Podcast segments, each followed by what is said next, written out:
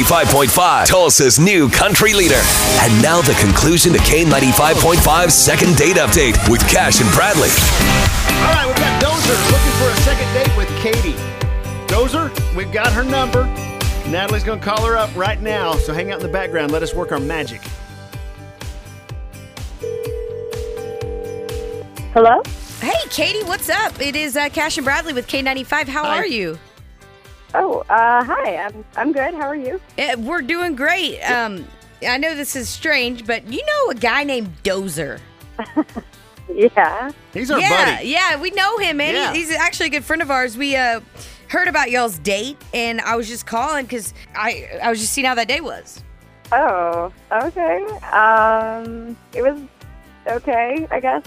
Well, are you gonna go out with him again? Uh, I'm not so certain I'm going to. Oh, yeah. What? What, what would What's prevent wrong with that- Dozer? Yeah, what would prevent that from happening? Would you mind telling us, Katie? Ah, okay. Uh, it well, it's kind of weird, but um, he's a really nice guy and stuff. There's nothing wrong with him except the fact that he, like, all of his clothes have um his name like monogrammed on them, What, what's wrong with that, Katie? like like a logo. Um.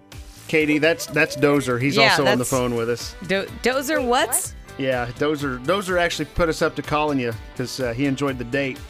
Dozer, you got your name logoed. What was that? What? Hell yeah! What's what's wrong with that? I I, I, I brand myself. I want people to know who I am when I walk in a room. Okay, so so he has a shirt He with his has a name constant on it, name, tag. right? Is that what it is? Yeah, it's a little weird. I mean, it just, I don't understand it. It just seems unnecessary, I guess. It's, it, no, it is, I- it is necessary because when we went out, how many people came up to us and said, "Yo, Dozer"? I mean, you're not going to get that kind of recognizability from someone else. Uh, here's the thing it, you've done it to all of your clothes. All your clothes? Wait, he's Yeah. you got your name on all your clothes, Dozer? What do you mean, like, on you're the in your- tag? if I go in your closet, I'm going to see your name on everything. Hey, I go large. All right, I don't I don't mess around with this stuff. I everything has to have my name.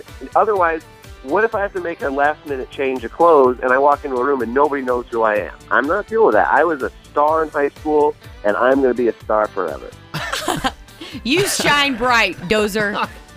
Dozer, is that your real name? Well, my real name's Jake, but nobody nobody ever calls me that. So I'm not going to have Jake written everywhere. I'm not going to have a tattoo of Jake on my butt. But why? What is up with the Dozer Yeah, thing? where- where'd the name come from? Well, I, I was a star in high school, I was a star football player. I work in construction now, so it applies today. I Okay. don't think it's that, A bulldozer. that normal. I mean, it's, it's a name, and, and it's it's how I it's how everybody knows me. So I'm, I'm not I'm not going to change for for someone. You know, Katie, you gotta you gotta get on the on the dozer train. Like we we can go places. Oh but no. Not if you're fighting it. Okay, well here's the, here's the deal, Katie. Um, if you're willing to get back on the Dozer train for a, a second date, Choo choo.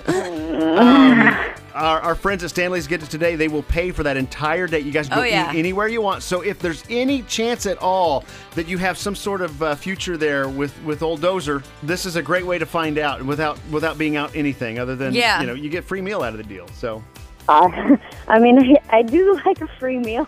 good. Um, I mean, that's nice and really cool, you guys, but, you know, I, it's just a little narcissistic, I think, the whole branding, everybody has to know your name, dozer. Like, I just, I can't get behind that. I'm sorry. Baby, you don't know what you're missing. You could be waking up in the morning with my shirt on. yeah, you could be Dozer, yeah, Katie. you could be the Dozer's friend. after getting dozed. Yeah. After dozing off in sleep.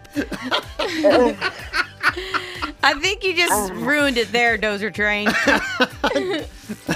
Yeah. That you know, train you has got- crashed. You got some great confidence, Dozer, but it's not for me. It's not for you.